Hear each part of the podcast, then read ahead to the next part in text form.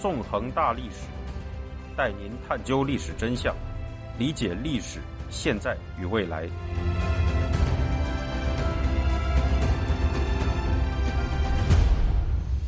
大家好，欢迎大家收听《纵横大历史》，我是主持人孙成。今天我们将继续进行韩战系列节目。在此前的四讲中，我们讲述了韩战的起源、韩战初期的战况以及仁川登陆的历史。今天我们将进行第五讲“中国出兵”，带您了解联合国军进攻北韩及中共派出大军介入战争的历史。一九五零年十月二十五日早上。在靠近鸭绿江的北韩腹地，天上飘起了小雪。大韩民国国军第六师第二团第三营的七百五十名官兵，刚刚通过了距离鸭绿江不足七十公里的小镇温井，正在全速向鸭绿江边挺进。自从跨过三八线向北进攻以来，他们几乎没有遇到像样的抵抗。该营官兵士气高涨，认为结束战争已经指日可待了，因为。此时的北韩军队已经土崩瓦解，很难组织起成气候的阻击了。然而，当该营的车队行进到温井以西十三公里处的凉水洞时，却突然遭到了凶狠的伏击。大批讲着中文的敌兵在公路两侧高地上火力的掩护下向前突击，很快就打垮了猝不及防的该营。到下午，该营只有不到四百名败兵逃回了温井。另外的三百五十人则不是战死就是失踪。这场突如其来的袭击，表明韩战进入了全新的阶段。联合国军即将面对一个新的对手——中共军队。中共军队为什么会出现在朝鲜半岛呢？中国又是如何全盘卷入韩战的呢？要明白这些问题，我们还是要从仁川登陆开始说起。上一讲我们讲到，在麦克阿瑟将军的策划下，美国第十军在一九五零年九月十五日实施了仁川登陆，韩战的第一个转折点随之到来。由于直到此时，北韩军主力仍然集中在洛东江前线，北韩在仁川、首尔地区的防备非常空虚，因此美军迅速攻占了仁川，并向首尔推进。面对美军在北韩控制区的后方进行登陆。斯大林陷入了焦虑。九月十八日，斯大林向北韩军的苏联总顾问瓦西里耶夫及苏联驻北韩大使史特科夫发出一道密电，要求他们命令金日成从洛东江前线抽调四个师回防首尔郊区。然而，由于此前坚守釜山防御圈的美第八集团军已经开始反攻，北韩军主力陷入了缠斗中，并没有及时回撤。到九月十九日，美第八集团军。已经突破了当面的北韩军主力战线，开始向前快速突进。九月二十七日，美第八集团军先头部队在巫山以北不远处与美第十军胜利会合。巧合的是，这里也正是七月五日美国军队与北韩军队进行首次地面战的地方。第二天，美国海军陆战队收复韩国首都首尔。至此，大批北韩军已经被美第八集团军和美第十军合围。北韩军主力陷入溃散状态。到十月三日，北韩军在三八线以南的有组织抵抗被完全粉碎，北韩侵略军被赶出了大韩民国。在发动入侵时，北韩军曾拥有十三点五万兵力，而此时得以侥幸逃回三八线以北的只有二点五万到三万人。面对前线的大溃败，斯大林与金日成十分恐慌。九月二十七日，斯大林发电对北韩军队。及苏联顾问大加指责，表示如果保证苏联最高统帅部关于从主要战线撤回四个师到首尔地区的命令得到准确和及时的执行的话，本来是能够从根本上改变首尔附近的局势的。九月二十八日，北韩劳动党政治局召开会议，决定向斯大林写信，请求进一步的援助。九月二十九日，金日成及北韩二号人物朴宪勇致信斯大林，表示。当敌军跨过三八线以北的时刻，我们非常需要苏联方面的直接军事援助，并提出，如果由于某种原因不能做到这一点，那么请帮助我们在中国和其他人民民主国家建立一支国际支援部队，为我们的斗争提供军事援助。由此可见，金日成对于其后台斯大林善于隐藏在幕后操纵国际政治的特点非常了解，因此在求救信中，他特别提出，如果苏联不方便直接出兵的话，那么就应该由中国及其他共产集权国家组建所谓的国际支援部队参战。如此一来，不但挑起韩战的真正元凶斯大林能够继续隐于幕后，其他共产集权国家也可以打着志愿的旗号出兵朝鲜半岛。从而无需给国际社会落下干涉他国的口实。这一历史事实，无疑反映了共产集权阵营善于利用国际规则玩弄国际社会的特点。在接到金日成的电报后，斯大林在十月一日做出了决定。这一天，他发出了两份电报。第一份电报的接收人为史特科夫和斯大林派驻北韩的私人军事代表马特维耶夫。在电报中，斯大林表示，如果要对北韩进行直接军事援助，更可以接受的形式是组织人民志愿军，而这一点必须首先同中国同志商量。第二封电报的接收人则为苏联驻华大使罗申，电报的内容为要求罗申转告毛泽东和周恩来出兵朝鲜半岛。在这封电报中，斯大林说：“根据目前的形势，如果您认为能够为朝鲜人提供援助部队，哪怕五六个师也好，就应立即向三八线推进，以便朝鲜同志。”能在你们部队的掩护下，在三八线以北组织后备力量，中国部队可以志愿者身份出现，当然由中国的指挥员统帅。接到斯大林的指令后，毛泽东在十月二日起草了回复斯大林的电报，表示决定派遣所谓的志愿军赴朝鲜境内作战。不过，毛泽东随后试图与斯大林讨价还价。十月三日，毛泽东通过罗申致电斯大林，表示。派几个师的兵力很难解决朝鲜问题，这将导致美国与中国的公开冲突，其结果苏联也会被拖进战争。这样一来，问题就变得十分严重了。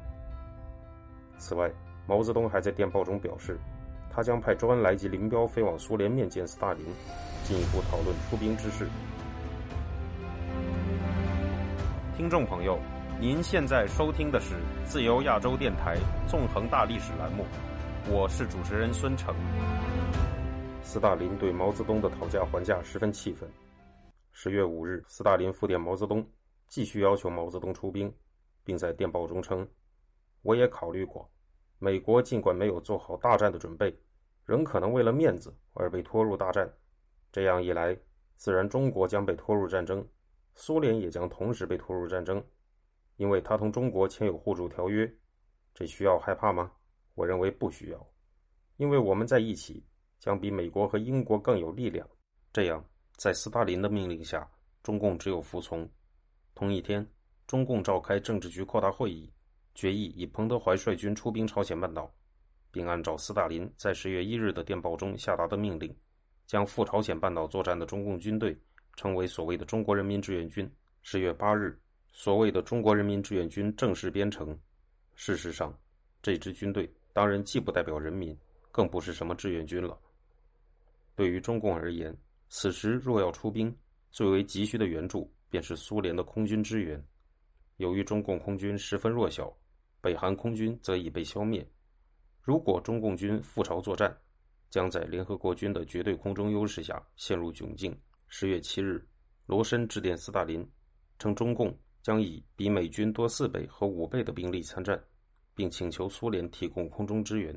十月十一日，周恩来、林彪抵达斯大林在黑海边的别墅，与斯大林讨论空中支援问题。在谈话中，斯大林表示，苏联空军没有准备好，暂时无法出动。这样，在暂时没有苏联空军援助的情况下，中共政治局仍遵循斯大林的命令，在十月十三日下令彭德怀于十九日出兵朝鲜半岛。在此期间，联合国军已经越过了三八线，向北韩发起了全面进攻。早在仁川登陆前，华盛顿方面就曾考虑，如果北韩军被击退，联合国军是否应该跨过三八线的问题。安理会在一九五零年六月二十七日的决议中曾称，为了击退侵入韩国的武力进攻，恢复这一地区的国际和平和安全，建议联合国各会员国向大韩民国提供援助。